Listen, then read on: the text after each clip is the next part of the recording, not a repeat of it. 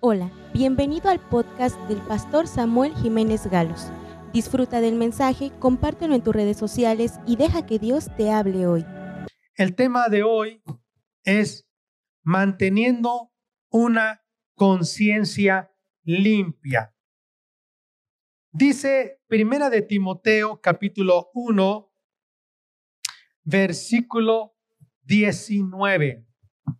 Manteniendo la fe y buena conciencia, desechando la cual naufragaron en cuanto a la fe algunos, bueno, sigo leyendo, de los cuales son Himeneo y Alejandro, a quienes entregué a Satanás para que aprendan a no blasfemar.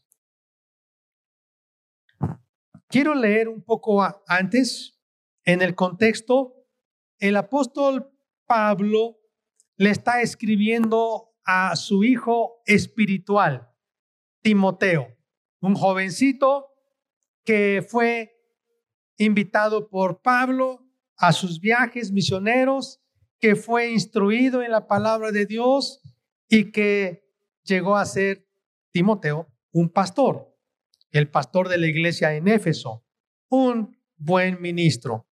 Y dice el versículo 18, este mandamiento, hijo Timoteo, era, no era su hijo biológico, pero era su hijo espiritual. Te encargo para que conforme a las profecías que se hicieron antes en cuanto a ti, milites por ella la buena milicia.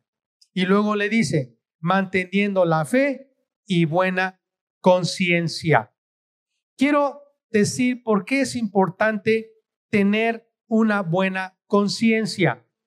Miren, la conciencia es una capacidad que Dios nos dio como seres humanos. La conciencia está en el área del espíritu, así como la razón y la devoción tienen que ver con nuestro espíritu, así también la conciencia. Y una limpia o una buena conciencia significa que nosotros estamos libres de todo sentimiento de culpa del pasado, que no hay nada que nos avergüenza o nos avergüence. Y Dios quiere que seamos limpios de conciencia. ¿Por qué? Porque cuando nosotros venimos a Cristo, muchas veces escuchamos la palabra, Dios te perdona. Y eso es cierto, hay perdón de pecados en Cristo, pero solamente enfocamos confesión de pecados a Dios. Pero hay otra parte que Dios pide y es restituir al agraviado. Y muchas veces le pedimos perdón a Dios por lo que hicimos en el pasado, pero no hemos arreglado las cuentas con nuestro semejante en el pasado. Y estamos adorando a Dios, estamos cantando, pero de repente termina la reunión el diablo viene y nos recuerda lo que hicimos en el pasado. O estando en un evento, estando en la escuela, en la calle, nos encontramos con la persona con la que nosotros hicimos algo malo, defraudamos, ofendimos y entonces nos sentimos avergonzados. Y algunos no han podido superar este pensamiento de culpabilidad. No han podido superar esa vergüenza y su vida cristiana no ha sido una vida libre y no ha sido una vida victoriosa, porque hay pendientes que no han arreglado. Y por eso el apóstol Pablo le está diciendo a Timoteo que mantenga la fe, pero también una buena conciencia. Y esa conciencia la desecharon Himeneo y Alejandro. De tal manera que ellos nunca fueron limpios, nunca fueron libres y se regresaron atrás, hubo apostasía. Algunos creyentes se entregan a Cristo Jesús, en su primer amor, es el romanticismo, están contentos y gozosos, pero al paso del tiempo no han arreglado eso que ellos hicieron en el pasado y por lo tanto es como, como una, una fuerza que les va minando esa culpabilidad. Y entonces se van sintiendo débiles, tristes y su, su fe no crece. Entonces llegan a abandonar la fe porque no han tenido una conciencia limpia. Fíjense lo que dice la Biblia en Primera de Pedro. Primera de Pedro, capítulo 3, el versículo 16. Dice, bueno, el, el versículo 13 dice, ¿y quién es aquel que os podrá hacer daño si vosotros seguís el bien? Mas también si alguna cosa padecéis por causa de la justicia, por hacer lo bueno ante Dios, por obedecer a Dios, si ustedes y yo padecemos, somos bienaventurados. Por tanto, no os amedrentéis por temor de ellos, ni os conturbéis. Es decir, si por hacer lo que Dios nos dice, sufrimos burlas, desprecios, persecución, no debemos avergonzarnos, no debemos sentirnos apenados. Estamos sufriendo, pero es por amor a Jesús, por hacer lo que a Él agrada. Pero dice el versículo 15, santificad a Dios el Señor en vuestros corazones y estad siempre preparados para presentar defensa con mansedumbre y reverencia ante todo el que os demande razón de la esperanza que hay en vosotros. ¿Qué dice? No te avergüences de ser cristiano. En la escuela, en el trabajo, en la playa, en el mercado, en el centro comercial, en cualquier lugar. No te avergüences ante el gobierno, ante un doctor, una enfermera, ante un maestro, ante el vecino, en un tequio, en un evento, en una fiesta, no te avergüences. Si por eso te desprecian o no te invitan o te corren o se burlan de ti, no te avergüences. Pero siempre estés preparado para que tú des una defensa de tu fe. Pero ¿cómo vas a dar una defensa de tu fe cuando hay alguien de a ti frente a ti a quien tú no restauraste algo y está pendiente, no vas a poder tener ese valor para hablar de Jesucristo. Es lo que está diciendo el versículo 16, teniendo buena conciencia. Dice el versículo 15, santificad a Dios el Señor en vuestros corazones. Estad siempre preparados para presentar defensa con mansedumbre, con reverencia ante todo el que os demande razón de la esperanza que hay en vosotros, teniendo buena conciencia. Si yo tengo buena conciencia, yo puedo explicar el Evangelio delante de cualquier persona. Pero si yo cometí algo impropio, indebido, que ofende al Evangelio, que no santifica a Dios, no voy a tener la libertad, la autoridad. Mi conciencia me va a estar remordiendo. No me voy a sentir libre para presentar defensa del Evangelio. Entonces, voy a salir avergonzado. Por eso dice, teniendo buena conciencia, para que en lo que murmuran de vosotros como de malhechores, sean avergonzados los que calumnian vuestra buena conducta en Cristo. Hay personas que dicen, yo te conocí, yo supe quién eres o quién eras, pero también dicen, pero yo sé ahora que tú has cambiado. Pero si hay personas que dicen, yo te conozco quién eres, ¿a qué vienes a decirme tú acerca de Dios? Si yo sé, mira, lo que y empiezan a hacer una lista. Por eso hoy quiero hoy guiarles a ustedes en cómo mantener nuestra conciencia limpia o cómo limpiar nuestra conciencia de mala conducta. Dice Hebreos capítulo 9. Un poquito atrás. Hebreos capítulo 9, versículo 14. Cuanto más la sangre de Cristo, el cual mediante el Espíritu Eterno se ofreció a sí mismo sin mancha a Dios. La sangre de Cristo que fue ofrecida a Dios limpiará vuestras conciencias de obras muertas para que sirváis al Dios vivo. La sangre de Cristo Jesús limpia nuestras conciencias de mala conducta, del pasado, de obras muertas.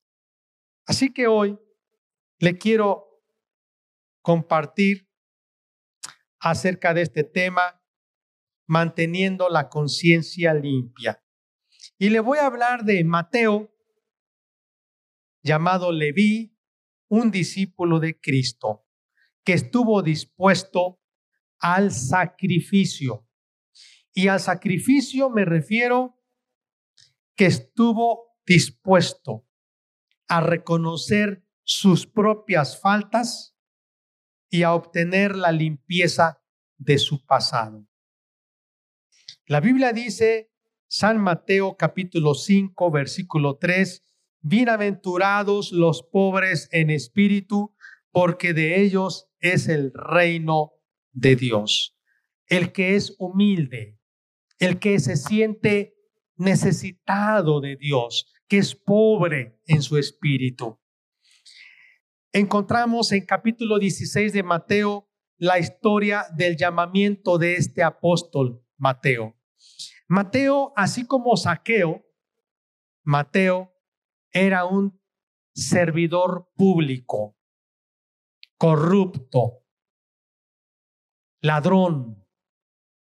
Él trabajaba para el gobierno de Roma como cobrador de impuestos y ponía su mesa muy probablemente a la entrada de la ciudad, porque en la entrada de la ciudad era cuando se abrían las puertas, iniciaba como si hoy dijéramos, se abrió la bolsa de valores, el Wall Street, Center. Ahí se abrió. El World Trade Center, el, Centro Mundial del Comercio. Y entonces se abrían las puertas y ahí estaban los banqueros, los acreedores, los empresarios y también la gente que salía con carga, traía camellos, con carga, con especias, con cargamento de ropa, con muchas cosas para vender. Y entonces ahí estaba Mateo. Y para que no hubiera problemas, a un lado de él tenía un soldado romano, listo para que si alguno se oponía a pagar el impuesto o si había alguien que quisiera ofender a Mateo, este soldado lo encadenaba y se lo llevaría a la cárcel. Así que Mateo todos los días estaba ahí y muy seguramente, como la Biblia dice, tenía enemigos. ¿Por qué? Porque él les cobraba de más, porque él robaba. Y la verdad es que él, siendo judío, le robaba a su propia gente judía. Trabajaba para los romanos pero le robaba a su gente. Y era muy conocido que un publicano se le llamara chinche. ¿Por qué? Porque le decían, eres tú uno de los nuestros y nos está robando. Es como la chinche que está en la cama que le chupa la sangre al que duerme ahí. Y eres tú uno de ellos. Pero la Biblia nos dice que Jesús iba pasando y se encontró a Mateo y le dijo, sígueme. Así que Mateo se levantó de la mesa de cobro, dejó todo lo que tenía, se tragó su orgullo y dijo, está bien, voy a seguir a Jesús. La verdad es que me da pena porque pues hay gente que me conoce y digan, ¿y ahora qué? Ahora va como una mosquita muerta en el equipo de Jesús cuando Él nos robó, cuando Él nos cobró de más, cuando sabemos que construyó su casa y compró terrenos y propiedades y, puso a nombre de su familia y de otros todas sus propiedades. Sabemos quién es Mateo. Pero Mateo se tragó su orgullo, estuvo dispuesto a dejar su vida pasada y se unió a Cristo. A pesar de lo que la gente pudiera haber pensado, él dijo, si Jesús me llama, yo quiero seguirle. Pero yo quiero pensar más allá. ¿Cree usted que Mateo en algún momento mientras iba caminando con Jesús y estuviera presente alguno de los que les cobró él, ¿cree usted que Mateo con toda confianza lo pudo saludar? ¿Acaso no quizá él se agachó y se hacía el disimulado para que no lo vieran aquellas personas que fueron afectadas por su mal comportamiento de Mateo? Yo creo que sí. Quizá había gente que se burlaba de él. Quizá había miradas de enojo. La Biblia nos dice que Mateo invitó a Jesús a su casa. Y no para tratar de que la gente viera que era diferente, sino porque Mateo tenía algo que decirle a Jesús. Así como Saqueo, yo quiero hacer algo, me da vergüenza seguirte a ti, Jesús. Y mi pasado es negro, es sucio. ¿Qué, qué hacer? Jesús necesito ayuda. Así que yo creo que así como Mateo para nosotros es, no hay nada más duro que morir a nuestro yo, que reconocer nuestras propias faltas, que ir y pedir perdón. Yo quiero preguntarle, ¿hay algo en la vida de usted que desearía que jamás hubiera ocurrido? ¿En una relación de noviazgo? ¿En una relación conyugal? ¿En una relación comercial? ¿En la escuela? ¿En el empleo? ¿En, un, en una función en el gobierno? ¿En una en un puesto, en un comité, en un grupo de organización, usted puede hablar con toda libertad, con toda seguridad del poder de Dios, sin que alguien por ahí le esté escuchando que sepa que usted no ha arreglado las cuentas con él. Yo creo que hoy el Espíritu Santo nos dice, ha llegado la hora de que tú seas limpio. ¿Tiene usted secretos vergonzosos que ni su esposo sabe, ni su esposa, ni su cónyuge, ni sus hijos? No quiere decir porque le da vergüenza, pero yo quiero decirle, la memoria es sumamente eficaz para recordar el mal cometido. A veces olvidamos cosas desagradables como me tropecé y, se manchó mi ropa. No pude alcanzar lo que estaba tratando porque se rompió la silla. Bueno, ya se me había olvidado. Pero yo creo que jamás se van a olvidar las cosas que no se han enmendado, que no se han confesado que no se han restituido. He estudiado que los psiquiatras dicen que gran número de enfermedades mentales de hoy en día se les puede achacar a sentimientos de culpa que no se han eliminado a través de la confesión, la restitución y el perdón. Por más que le pongan electrochoques, drogas, le den terapias psicológicas tratamientos médicos o psiquiátricos, nunca jamás harán olvidar los recuerdos culpables de una persona, quizá que abortó, quizá que mató, quizá que por culpa de una deuda que no pagó, el que le prestó perdió a su familiar.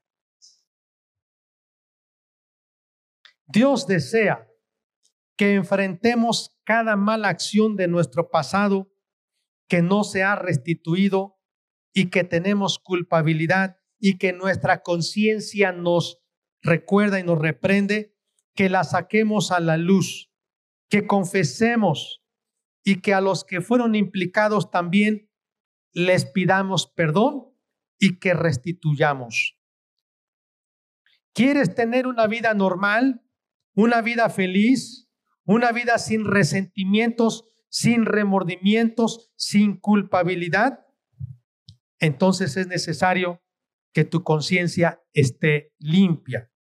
Cuando usted y yo confesamos nuestras faltas, entonces ese orgullo que nos estorba se quitará. Quedará muerto ese orgullo. Dios nos está diciendo, puede doler, el que tú confieses, el que tú restituyas, puede doler. No te engañes. Puedes tratar de seguir viviendo una aparente paz sin arreglar tu pasado, pero tarde o temprano vas a sufrir las consecuencias, como Himeneo y Alejandro que se regresaron atrás. Dijeron, no puedo seguir así.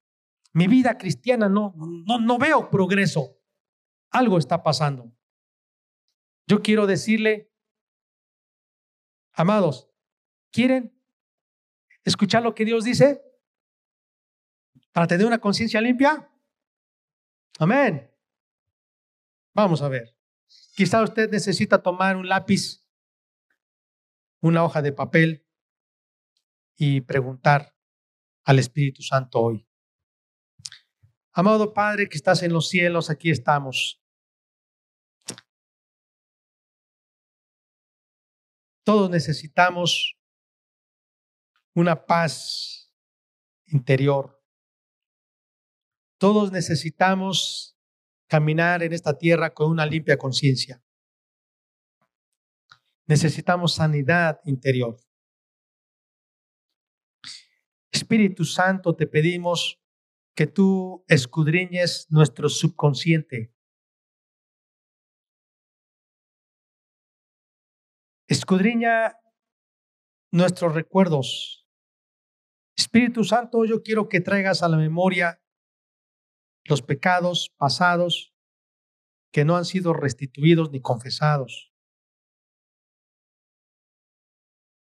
Que cuando vengan a nuestra mente no empiece a excusarme, sino que tú me ayudes a reconocerlos. No quiero huir. No quiero estar navegando en la fe como a la deriva. Hay muchas cosas del pasado. Quizá que alguien no se ha dado cuenta que no se han corregido, no se han restituido, no se han confesado. Y por eso aquí estamos, Dios, en el nombre de Jesús. Amén. Vamos a hacer una diagnosis espiritual de los pecados del pasado, acciones. Una puede ser el robo. Recuerda haberse apropiado de objetos, enseres, pertenencias, dinero que no eran legítimamente suyos? ¿Robó alguna vez a sus vecinos o a su familia? Cuando usted estaba en la escuela, ¿obtuvo correctamente sus calificaciones o hubo un robo en sus calificaciones. Cuando usted fue a la cafetería, al comedor, cuando usted subió al autobús, a la suburban, cuando usted estuvo en su propia casa, ¿le robó a alguno de sus parientes? Es importante, ya sea pequeño, ya sea grande, y que hoy usted decida cómo va a pagarlo. Porque la Biblia dice que Jesús dijo, restituid al agraviado. No es, confieso mi pecado, Padre Celestial.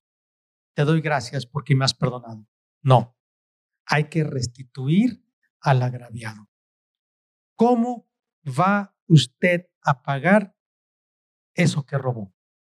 La Biblia nos menciona que si había algo que se, se robaba, se tenía que devolver en cinco tantos.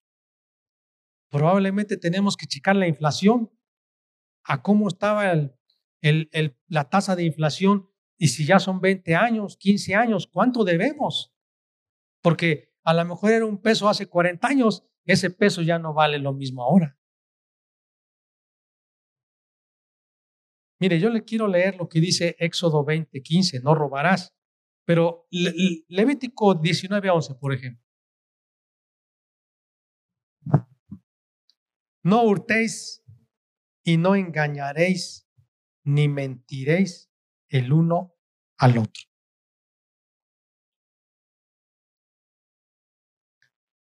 Efesios 4:28 dice, no debáis a nadie. Segundo, número dos, fraude. Consiguió algo de alguien de una manera injusta hizo trampa en la escuela para aprobar un examen o para obtener una beca, una calificación que no merecía. Defraudó a alguna persona de su justa parte de dinero por un trabajo realizado. Usted pensó, ay, Sebastián lo arregla con el aplanado y el revoque o revoco, dicen algunos, tapamos eso, nadie se va a dar cuenta. Quizá usted rompió algo, nadie lo vio, no había cámaras, usted lo enterró y dijo, nadie se va a dar cuenta que yo rompí. Malversó los fondos de alguien Usted puede decir sí, no, no estoy seguro. Vaya usted anotando. Número tres, mentira. Cualquier forma de engaño por motivos egoístas. Falta de honradez. Una palabra deshonesta. Las mentiras producen desconfianza. No mintáis los unos a los otros. ¿Alguna vez usted le mintió a alguien y nunca se aclaró? Sí, no, no estoy seguro. Puede usted anotar. Apocalipsis 21:7 dice, los mentirosos no entrarán en el cielo. Número cuatro, difamación murmurar o hablar mal de una persona ausente. ¿Alguna vez se sentó en su casa, en la sala o en el comedor para hablar mal de una persona? ¿Ha hablado usted a espaldas de alguien de tal forma que pudiera perjudicar su carácter para hacerlo dejar mal con la persona que le está escuchando? de modo que usted no estaría dispuesto a hablar de esa persona en presencia de esa persona interesada? Difamar no necesariamente es calumniar. Calumniar es hablar mal de una persona con mentira. Pero alguien dice que puede ser chisme o malicia. Decir la verdad, te voy a contar, y esto sí es verdad, esto no es chisme, dice. Esto sí es verdad, pero lo cuenta de tal forma que tiene la intención de que quede mal la otra persona, de que ya no tenga la reputación o el aprecio que se tenía. Eso es difamar. La Biblia dice en Proverbios 16, 28, el chismoso aparta a los mejores amigos. ¿Puede usted decir sí, hay ese pecado? No, no está seguro, lo confesó. Número 5, inmoralidad. ¿Es usted culpable de inmoralidad pasada en su niñez, en la adolescencia o en su edad reciente? ¿En alguna excursión? ¿En salida con un miembro del sexo opuesto? ¿Usted alimentó el fuego sexual indebidamente?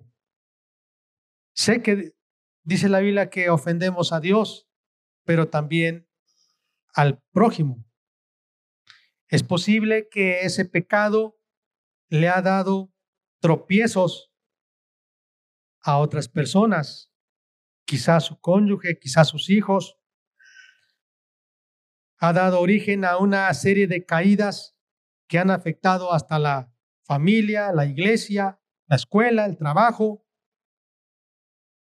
La impureza moral produce remordimientos de conciencia. La Biblia dice, Primera de Corintios 6, 18, voy a leer, huid de la fornicación, cualquier otro pecado que el hombre cometa está fuera del cuerpo, más el que fornica contra su propio cuerpo peca. Número seis, crítica. ¿Usted ha hablado de otra persona sin amor? ¿Siente usted resentimientos por lo que le hicieron? Y usted entonces juzga a la otra persona de una forma mordaz, de una forma no amable. La Biblia dice en Mateo 7, no juzguéis para que no seáis juzgados. Hay muchos otros pasajes. Número 7, ligereza. Ligereza me refiero a hablar con frivolidad. Frivolidad es, pues, sin tomar en serio las cosas, o ofendiendo, no, no haciendo las cosas con, con, su valor, con su respeto. Son a veces actuaciones necias, hacer bromas que en lugar de, de que la gente se sienta contenta, las ofende uno. Habla uno para mal, burlándose de, de las normas sagradas de la vida. Quizá el papá, la mamá le dieron alguna recomendación a su hijo de cómo debe portarse, pero el que es frívolo se burla y dicen, ay, tu mamá exagera, ay, para esas cosas. E, eso es frivolidad. Eso es minimizar los valores espirituales y eternos que Dios ha dado para que los guardemos e inducir a la otra persona a que viole esas normas, haciendo chistes sobre la muerte, sobre el nacimiento, sobre la sexualidad, teniendo conversaciones vacías, sin provecho, o quizá teniendo bromas de la Biblia o bromas de Jesús, bromas de los apóstoles, sin debido respeto. Quizá usted ha tenido un don que Dios le ha dado, el humor, un humor sano que siempre él hace alegrar al oyente, pero quizá usted ha comentado algunas cosas con ligereza y dice la Biblia que eso es pecado. Proverbios 15, 14 nos habla de que tengamos cuidado con nuestras palabras. Efesios 5, 3 nos dice que ni siquiera debemos de estar riéndonos de, los, de las bromas eh, sucias o chistes obscenos de los que hablan. Número siguiente, envidia. Proverbios 14:30 dice que es como carcoma de los huesos. La envidia es la tristeza y el enojo que siente uno por el gozo y la alegría que otro tiene de lo, por lo que tiene. Quizá ha andado usted en chismes porque le duele ver, oír que otras personas tienen reconocimientos, tienen posesiones, han tenido logros y a usted le molesta que, que otros hayan logrado lo que usted no ha podido. Ese es un espíritu infernal, diabólico. Gálatas 5:25 habla de eso, de envidia.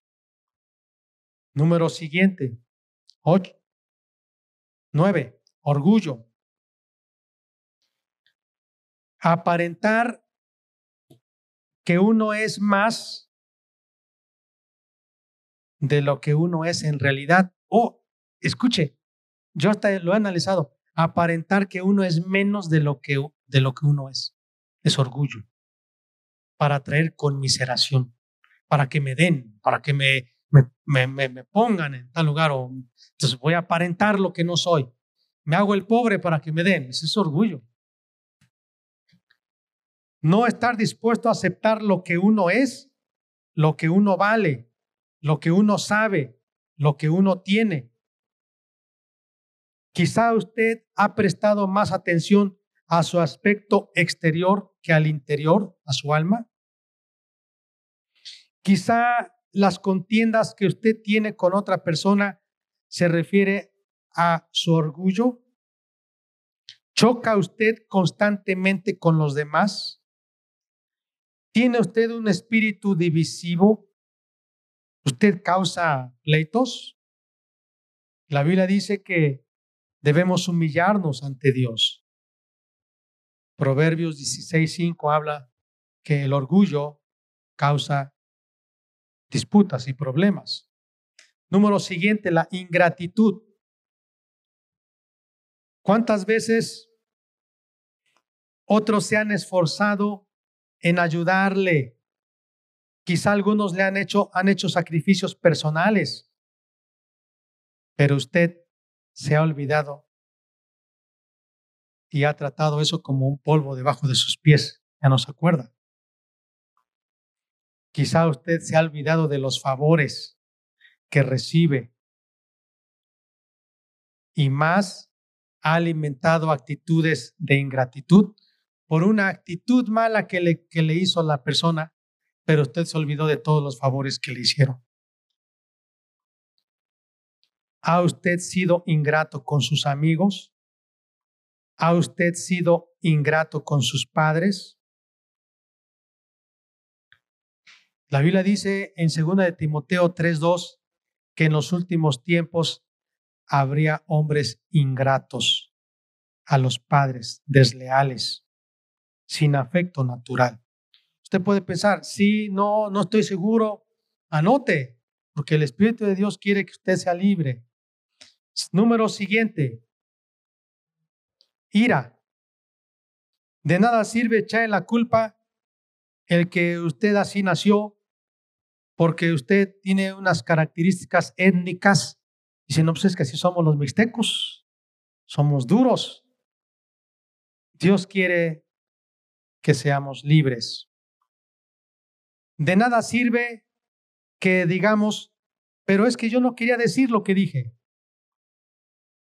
Quizá en su ira usted dijo groserías, apodos. Quizá usted tomó el nombre de Dios en vano. Quizá usted en su ira rompió documentos importantes. Quizá en su ira lastimó físicamente a otra persona. La Biblia dice, de la abundancia del corazón habla la boca. Número siguiente, imprecaciones. ha herido a otros con un lenguaje soez. Pues ese sería como el término soez, ¿no? O sea, dice la Biblia que a veces, bueno, no dice a veces, dice que la Biblia que, que las palabras pueden matar a una persona más que los golpes. Y cuando hablo de eso, hablo de blasfemia, de insultar a una persona. Y la blasfemia no cabe en la vida de los hijos de Dios. Dios quiere que no seamos negligentes en nuestra forma de hablar, porque Mateo 5, 33, 37 habla que tengamos cuidado de lo que hablemos. Mateo 10 dice que de toda palabra ociosa que en los hombres de ella darán cuenta a Dios. Número siguiente, hipocresía.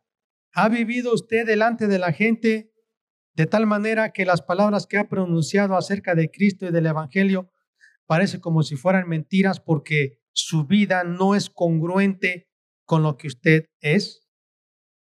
¿Tiene usted una actitud farisaica que dice usted, bueno, para ir a la casa de Dios me voy a poner hasta que no se me vea el tobillo? Pero cuando estoy fuera, pues no hay necesidad. Eso es hipocresía. Yo siempre he dicho, aquí y donde sea, dependiendo de la actividad, me voy a vestir como debe ser. ¿Por qué voy a ser hipócrita? Pensar que aquí es más santo, este lugar es más santo, pero ahí en el trabajo, en la casa no es santo, en, en una fiesta no es santo hipocresía. Decir una cosa y hacer otra cosa, eso es hipócrita. Hay que reconocer nuestro fracaso. Número siguiente, estorbos. La Biblia nos dice que el infierno está lleno de gente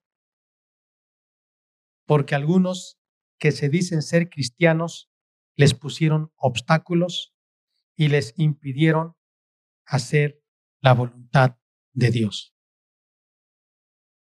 Quizá algunos de nosotros hemos sido instrumentos para que otros se alejen de Dios, para que otros se pierdan. Y tomamos como si fuera algo ligero, decir, pues Él tomó su decisión, yo no soy Dios. Él se fijó en mí. Yo no soy Dios. Pero la Biblia dice, sé ejemplo a los de los creyentes a los no creyentes. Dios nos libre de poner obstáculos.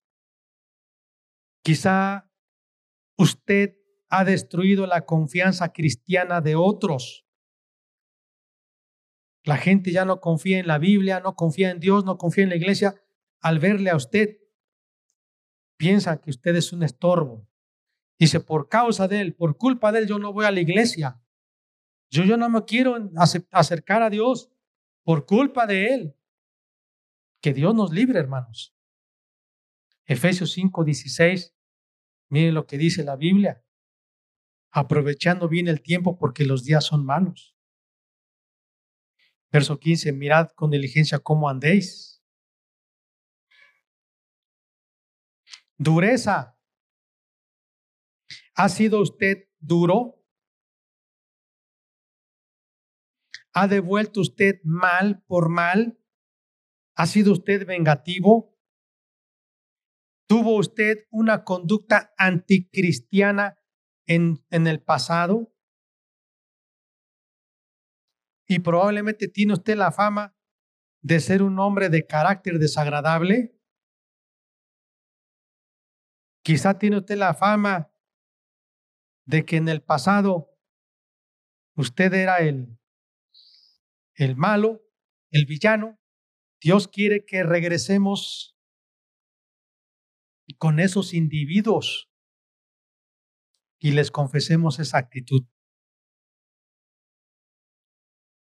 Todo lo que estoy hablando no, no es solo, Dios mío, perdóname. No, estoy hablando de que tenemos que regresar con esas personas y restituir Número siguiente, la indiferencia. Quizá en algunas ocasiones en su trabajo o haciendo su tarea, en su empleo, en su oficio, eludió asumir con toda responsabilidad su tarea. ¿Fue usted perezoso? ¿Fue usted indiferente acerca de lo que se le encomendó? Quizá en la vida espiritual Dios nos ha dado también tareas, pero hemos fallado. En la vida de oración privada, familiar, en las reuniones públicas, en la oración corporativa como iglesia. Quizá usted se ha mantenido alejado de las actividades de la iglesia que tienen como fin hacer discípulos de todas las naciones. Quizá usted se excusa diciendo que tiene usted mucho trabajo por causa de su negocio. Usted ya no se involucra en las cosas de Dios. Usted es indiferente a las reuniones de oración. Usted es indiferente a las actividades que Dios pide que la iglesia haga para ganar a los perdidos. Usted se queda al margen y permite que las almas sin Cristo se vayan al infierno, mientras usted se agrada a sí mismo en sus paseos, en sus diversiones, en sus descansos. Dice Ezequiel 33, 8, voy a leer. Ezequiel 33, 8, cuando yo dijere al impío, impío, de cierto morirás, si tú no hablares para que se guarde el impío de su camino, el impío morirá por su pecado, pero su sangre yo la demandaré de tu mano. No podemos ser indiferentes al ver a los hombres y mujeres a nuestro alrededor que no conocen de Cristo y mantenernos al margen sin hablarles de Cristo. Retención es otro. Estamos haciendo un diagnóstico.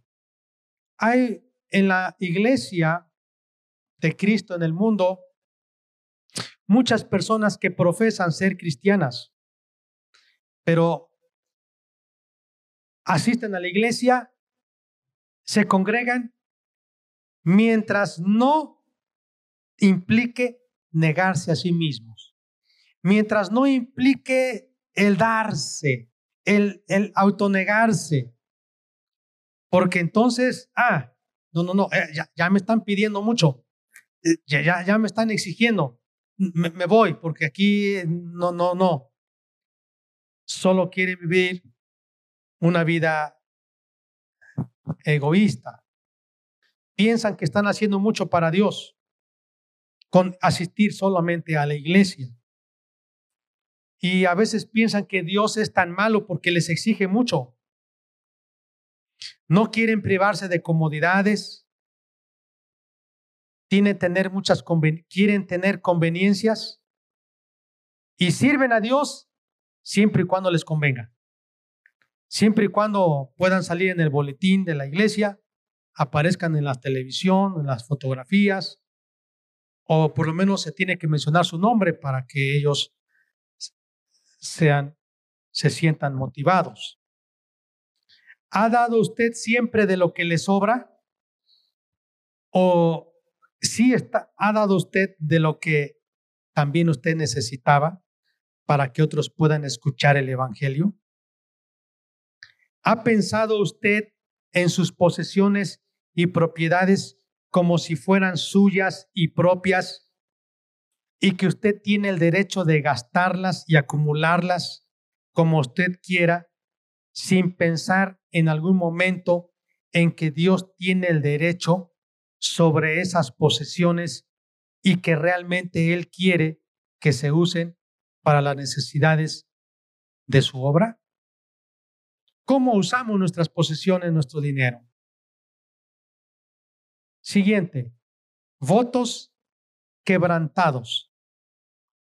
¿Por qué muchos cristianos tienen recaídas espirituales se motivan y vuelven otra vez y dicen, ahora sí ya me voy a comprometer a Cristo. Después, no, ya no puedo, ya me desanimé, creo que ya no, me voy a ir, etcétera. Voy a tomar vacaciones. Le voy a decir por qué. Porque le hacen promesas a Dios y no las cumplen. Y eso es una ofensa para Dios. Piensan que si se olvidan del voto es algo que solamente atañe a Dios. Pero la Biblia dice, Dios está considerando que es una ruptura en su comunión cuando usted le prometió algo y no lo cumplió. Eclesiastés capítulo 5 menciona mucho eso. Cuando a Dios hicieres voto, cúmplelo. Cúmplelo, dice. ¿Está usted pensando en que fue imprudente en algo que le prometió a Dios y no se lo ha cumplido? Recuerdo que una persona decía, cuando Dios me sane, oh, yo voy a ir, voy a salir y voy a predicar la palabra de Dios, a donde Él me mande. Y no lo ha, no lo ha hecho. Eso está mal. Bueno, todos estos casos, la lista es muy larga, la verdad. Es muy larga. Yo quisiera que usted fuera a su casa y en un momento de quietud, usted y yo, le pidiéramos al Espíritu Santo que nos recordara. Y si hay un verdadero arrepentimiento, estoy casi seguro que incluiría lágrimas y que estaríamos anotando los nombres de estas personas. Muchos de los problemas en la vida cristiana son relacionales, porque pedimos perdón a Dios, pero no hemos ido a restituir al agraviado. Y entonces estas personas están esperando el perdón. Dios quiere que nos arrepintamos de nuestros pecados, reconocer, abandonarlo y odiarlo. Es importante que el Espíritu Santo nos ayude en esto. Ahora, yo quiero animarle porque Satanás va a traer algunas excusas y va a decir, mire, es que corregir esto va a suponer que yo tengo que reintegrar algo que yo no poseo. Entonces, ¿cómo voy a hacer eso? Alguien puede decir, es mejor que yo tenga una deuda honrada que un pasado acusador. Y yo creo que sí. Le voy a decir por qué.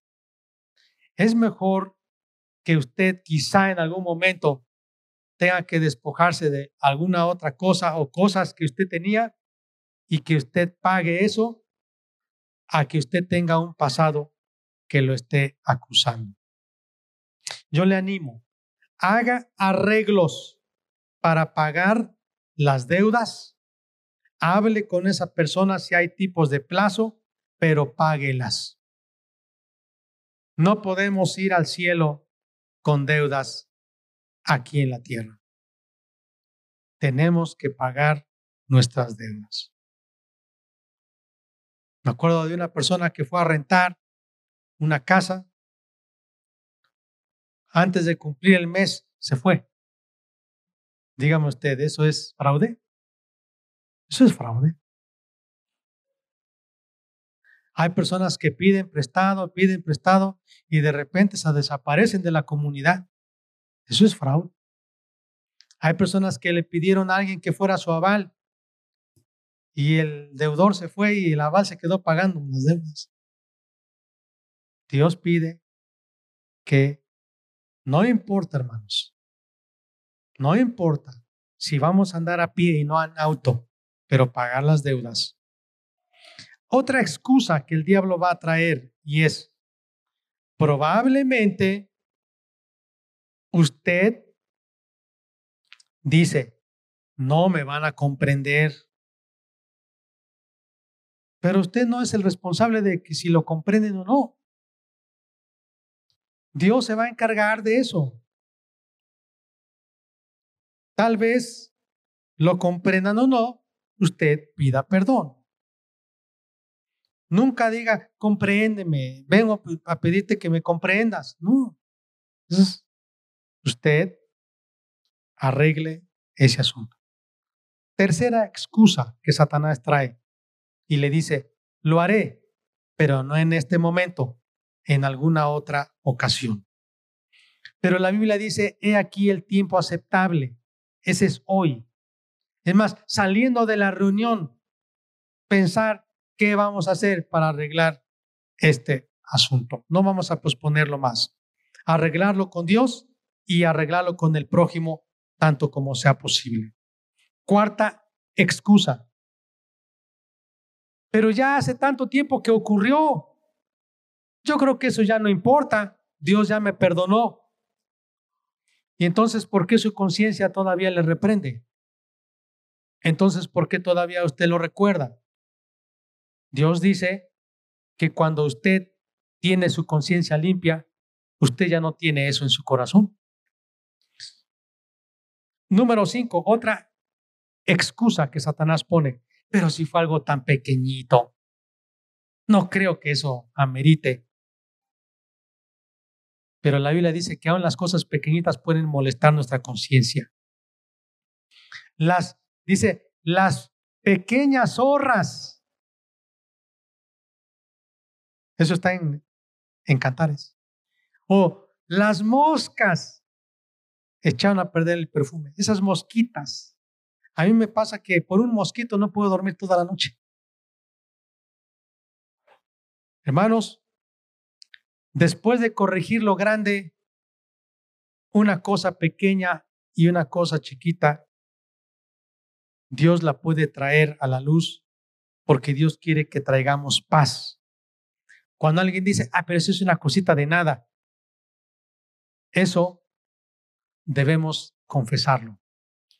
Excusa número seis. Pero ese problema antes era distinto. Ahora ya la situación ha cambiado. Ya, ah, eso era antes y se veía mal, pero ahora ya no, ahora pues ya ha llegado a ser normal. Entonces, ¿para qué voy a pedir perdón? Amados, Dios no ha cambiado y Él quiere que usted y yo confesemos nuestros pecados y restituyamos al agraviado. Séptima excusa. Ellos ya no viven allí, ya se mudaron. Bueno, pues entonces busque usted, investigue si se mudaron de casa, probablemente tienen amigos, tienen parientes, tendrá una nueva dirección, escríbales una carta, llámeles por teléfono, vaya a visitarles, pero no puede usted quedarse con eso sin restituir. Dios puede hacer un milagro si usted está interesado en restituir al agraviado. Otra excusa que Satanás va a poner, pero ¿para qué voy a pedir perdón si yo me conozco que voy a volver a hacer lo mismo? Entonces, ¿para qué? Van a decir que estoy jugando. Entonces, lo que quiero decir, o lo que quiere decir esta persona, es que no está dispuesto a arrepentirse. Quiere seguir igual. Nunca ha pedido entonces perdón como debe ser. Otra excusa. Pero ¿de qué sirve que yo vaya a restituir si ya está muerto? Ya se murieron. Si es necesario, yo siempre he recomendado eso.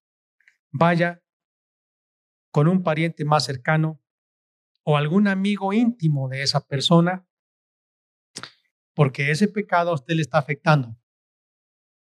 De una o de otra forma indirecta, también ese amigo o ese pariente se enteró lo que usted le hizo. Y usted tiene que ser libre. Excusa número 10. Pero ¿para qué voy a ir si esa, esa gente no es cristiana? ¿Qué va a decir de mí? Se va a burlar. No se preocupe. Finalmente, usted tiene que enmendar el pasado, restituirlo. La gente tiene que ver que usted es diferente, que usted sí reconoce su pecado. La honradez, que no es muy frecuente, puede ser un motivo para que esa persona le respete y diga, háblame de Jesús. Excusa número 11. Pero la otra persona también tuvo sus males. Ella me hizo más mal a mí. Yo no soy el único culpable. También esa persona participó. Bueno, ¿cuánto mal hizo la otra persona? Vamos a pensar que tuvo el 80% de culpa y usted el 20%. Todo el mundo usted es culpable. O sea, no, no hay. Hay que pedir perdón de acuerdo a lo que nos corresponda. Hay que restituir la parte que nos corresponde. Alguien debe dar el paso. Si esa persona no la da, usted tiene que darla. Nosotros como cristianos. Excusa número 12. Pero si ya no lo vuelvo a cometer, yo creo que me voy a olvidar de eso y ya no más. Amados, es que ese no es el problema. El problema es que está en su conciencia y usted está enterrando eso, pero no lo está trayendo a la luz para ser confesado. Dios quiere que seamos humildes y que vayamos y confesemos nuestros pecados. Ahora, yo le quiero orientar qué vamos a decir, porque a mí me ha tocado pasar vergüenza y es parte de ser quebrantado en mi orgullo. Usted debe de mencionar por nombre ese pecado. Usted no debe decir, pues mira, quiero decirte que yo eh, estaba haciendo algo, pero pues eh, yo no lo veo mal, pero pues yo vengo porque pues este, tal vez para ti es malo y por eso vengo a decir, no, no, no, no. Hay que mencionarlo por nombre. Yo robé, te ofendí, chismeé, te insulté, golpeé, te quité, etcétera, etcétera, todo. Cuando fuimos novios, hice algo que no era correcto delante de Dios, etcétera, etcétera. Todo. Es por nombre. Dios nos va a pedir cuentas de todo. Ahora, yo quiero animarle. Usted no pida perdón por sus chismes. Porque la otra persona dice, ay, yo no sabía que hablabas mal de mí. La otra, la otra persona va a decir, pues yo no sabía que tú atrás de mis espaldas te sientas a hablar mal de mí. No, usted pídale perdón por la envidia que originó el chisme. Eso sí, perdóname porque yo he sido envidioso contigo. Envidio lo que usas, zapatos, ropa, autos, casas, logros, dinero, cónyuge. Perdóname. Es importante reconocer nuestros pecados. Tal vez tenemos que decir, es que yo hablé con malicia. Yo he tenido acciones contra ti que son de falta de amor. Perdóname. Otra. Cuando usted vaya ante la persona, debe tener una actitud correcta. Y usted no va a decir, mira, la verdad es que yo actué mal, pero también te quiero aclarar que también tú. No, así ya usted está poniéndose a defenderse y es como un intento muy débil de pedir perdón. Habla de que hay amargura, habla de que hay orgullo. No, usted póngase delante de Dios y pídale que le ayude a vencer el orgullo y le va a decir usted, perdóname por esto y esto y esto. Una frase que también yo he escuchado es, perdona si te he ofendido. Esa frase de si te he ofendido eh, es una falta de humildad. Cuando alguien dice esto, demuestra que no ha reconocido su pecado a la luz de Dios y no es sincero. Si te he ofendido, así como a lo mejor no, pero vengo a pedirte, a, a lo mejor te ofendí. Eso no. Cuando usted vaya, hágalo de la forma correcta y no diga, perdona, pero ya sabes que yo no tuve toda la culpa, ¿eh? Eso tampoco, porque usted está acusando al otro. Bueno, la verdad yo no vine a pelear, ¿eh? Tú sí, ¿eh? Bueno, no te lo dije, pero tú sí. No, seamos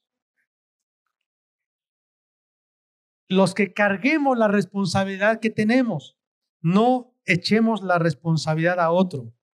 Vamos a aceptar nosotros nuestra culpa, vamos a ser valientes.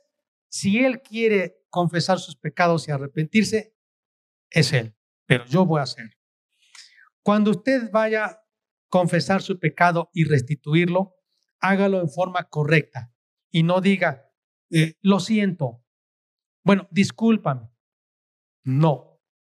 Esto habla de ligereza. Porque la otra va a decir, pues yo también lo siento, pero ahora ¿quién paga mis deudas? La mayor parte de esos intentos de lo siento y lo lamento y estoy muy, muy, muy, muy apenado, no, no ayuda a eso.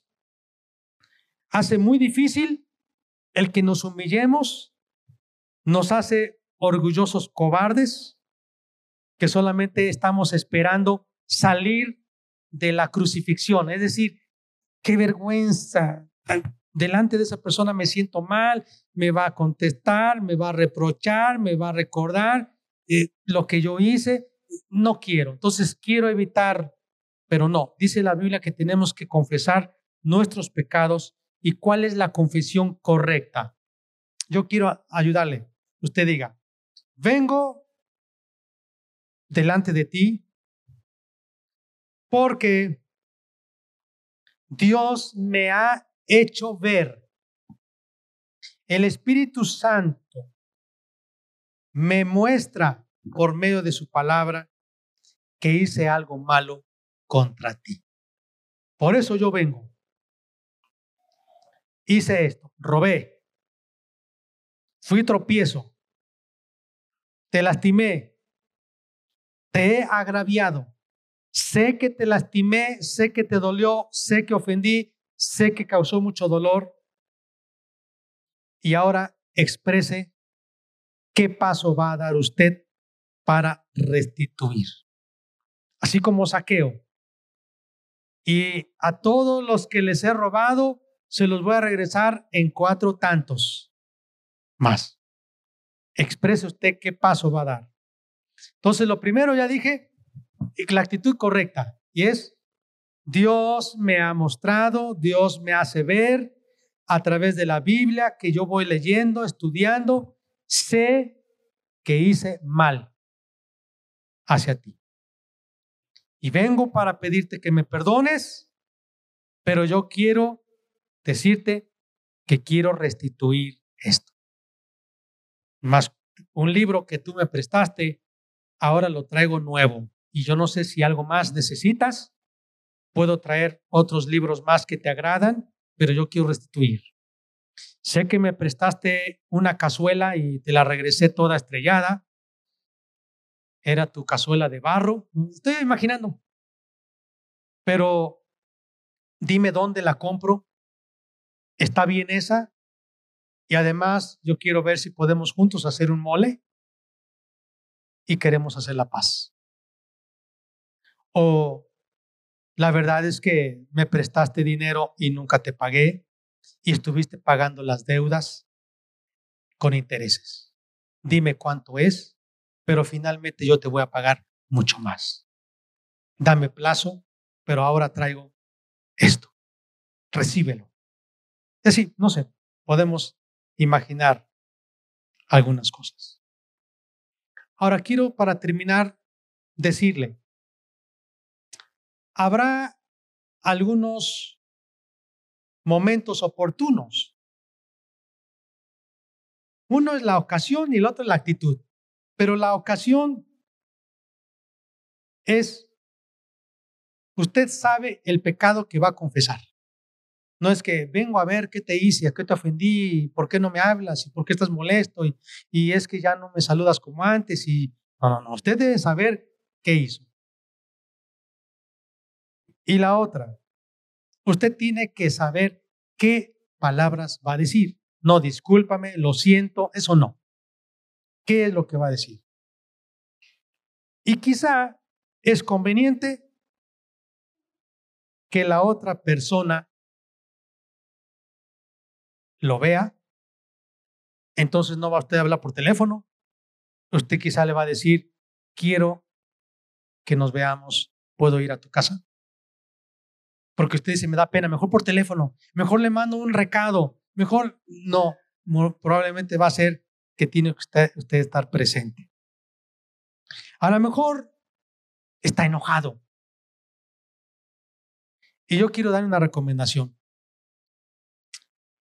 Si el enojo todavía está duro, le está durando, que no va a permitir, hay que esperar y decirle, Dios mío, dame la oportunidad que la persona pueda abrir la puerta de su casa y me pueda escuchar. Porque ahorita está enojadísimo, no me va a dejar escuchar, no me va a escuchar, no me va a dejar hablar. Pero yo quiero decirle, mire, algo muy interesante. Cuando usted tiene la actitud correcta, Dios abre las puertas. Y la otra persona va a percibir que usted llega con humildad. Va a percibir si hay resentimiento, si hay orgullo.